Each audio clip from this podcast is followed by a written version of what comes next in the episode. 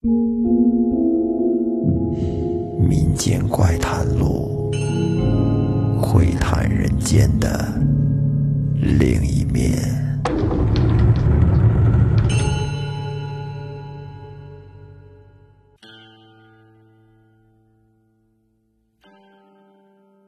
大家好，欢迎收听本期的《民间怪谈录》，我是老岳。今天给大家聊一个从老人嘴里得来的民间小故事吧。话说，从前在古代，有那么一个猎户，姓雷，叫雷猎户。这说的可不是雷哥，因为雷哥人不姓雷。猎户嘛，顾名思义，他的工作就是每天上山去打猎，打点什么兔子呀、野鸡呀，还有狐狸呀，哎，打点这种小动物，以此来养家糊口。这雷猎户结婚结的挺早，十五六岁就娶上媳妇了，跟妻子两个人呢感情非常好，是恩爱有加。他妻子这个人不错，心眼好，常跟他说：“阿雷呀，你现在做的这个行当，罪孽实在是太深了，咱们商量一下，能不能转行呢？”那雷猎户怎么可能同意呢？这是吃饭的本领啊！话说隔行可是如隔山呐，我要是不打猎了，谁养你呢？主要是咱这干了这么多年，这活也练出来了，这功夫，那要是看见小野兔，上手一搭箭一拉弓，那十步之内定取他性命。于是呢，雷猎户对妻子的劝说也就没有放在心上。但是后面，天道轮回，也不知道是报应来的太快了，还是怎么着的。俩人结婚了十年之后，妻子突然就卧床不起，不久之后呢，便一命呜呼，撒手人寰。雷猎户真是悲痛欲绝呀，几天都不吃饭，这身子眼瞅着就一天一天的瘦下来了。这就是思念一个人的滋味，就像喝了一杯冰冷的水，心里苦啊，难受。这天晚上，雷猎户做了一个奇怪的梦。他在梦里边梦见了自己的妻子。这妻子看见雷猎户这么的消瘦，头发也长了，皮肤也黑了，心里边实在是不忍心。便跟他说：“你照着我的模样，扎一个纸人放在房里边，并且在纸人上用污秽之水写上我的生辰八字，我便可以在每天夜里过来陪你。”雷猎户听完，心里一阵大喜。第二天早晨睡醒了以后，他发现，哦，原来是一场梦。那怎么这个梦做的这么真实呢？跟真的似的，不行，我得试试，万一是真的呢？于是雷猎户便匆匆忙忙的跑出去，找了个匠人，扎了一个跟妻子有七八分相像的纸人抱回了家。这雷猎户就想：哎呀，这污秽之水从何而来呢？我们家挺干净的呀。唉，这样吧。于是雷猎户找来了一个小罐子，然后解开了裤腰带，自己制造了一罐污秽之水，拿那个笔蘸好了，在纸人上写好了妻子的生辰八字。现在的情况是万事俱备，只差天黑。眼瞅着这天色就慢慢的暗下来了，这雷猎户就用眼睛盯着那纸人。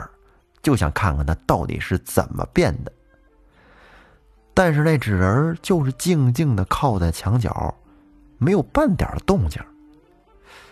雷猎户是越等心越凉，心想：看来昨天终究是一场梦啊！这纸人怎么可能会变成真人呢？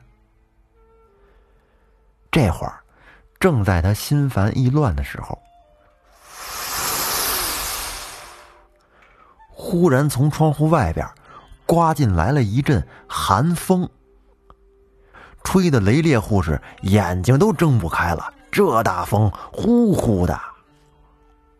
过了一会儿当雷烈护慢慢的睁开眼睛的时候心里边顿时是又惊又喜惊的是那个纸人还真的变成了一个真人；喜的是。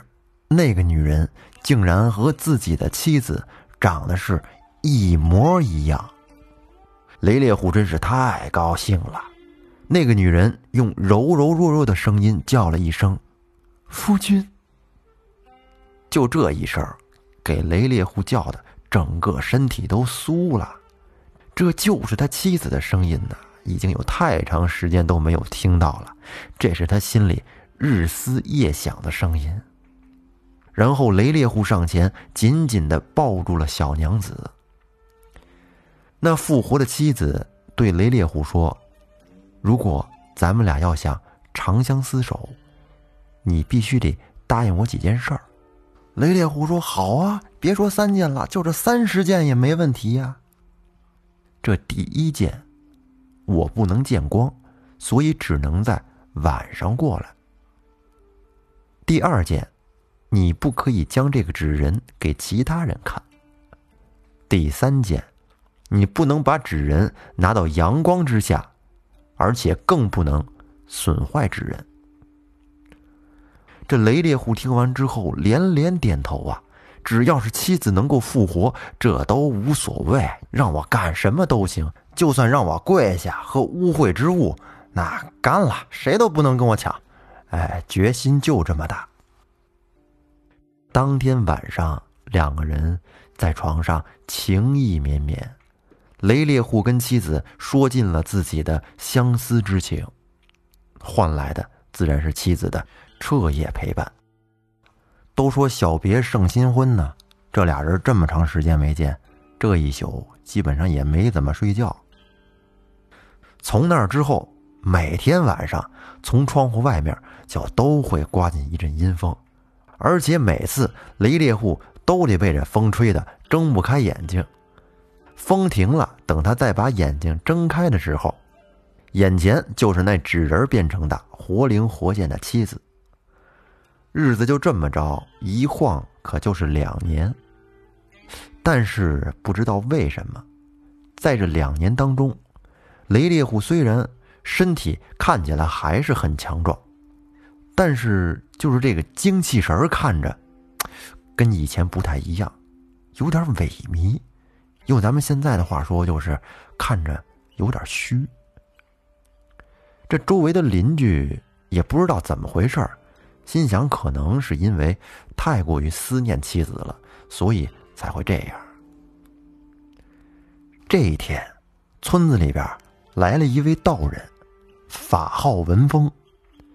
这道人进了山村之后，走到雷烈户家旁边，嗯，觉得有点不对，然后就在他们家门口站了半天，眉头紧锁。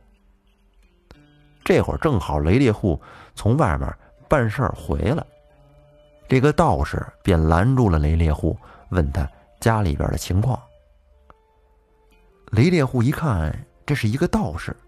心里就琢磨：若他真是一个得道的高人，不知道能不能帮自己的妻子彻底的还阳呢？于是他就把妻子怎么通过纸人变成了真人，每天晚上来的事儿，告诉了这个道人。道人听完了之后大吃一惊啊，又发现雷烈户的神色看起来不太好。经过了他一番详细的询问之后，这才跟雷烈户说出了事情的真相。原来啊，这两年中，每天晚上来他家的，根本就不是雷烈虎死去的妻子，而是山中修炼成精的狐狸。现在再看雷烈虎的这精气神儿，只怕这两年已经被狐狸吸走了大半的元神了。雷烈虎听完之后，不相信，不可能，每天晚上在我跟前儿明摆着就是我的妻子呀，而且又那么的温柔体贴，是不是？无奈之下呀，道士就说：“你不行，这么着，晚上我藏在你们家，我告诉你一招，你按照我说的做，我就能向你证实我说的是对的。”那行吧。雷烈户就按照道士所说的，将早已准备好的一小碗黑狗血，不小心就洒到了他妻子的身上。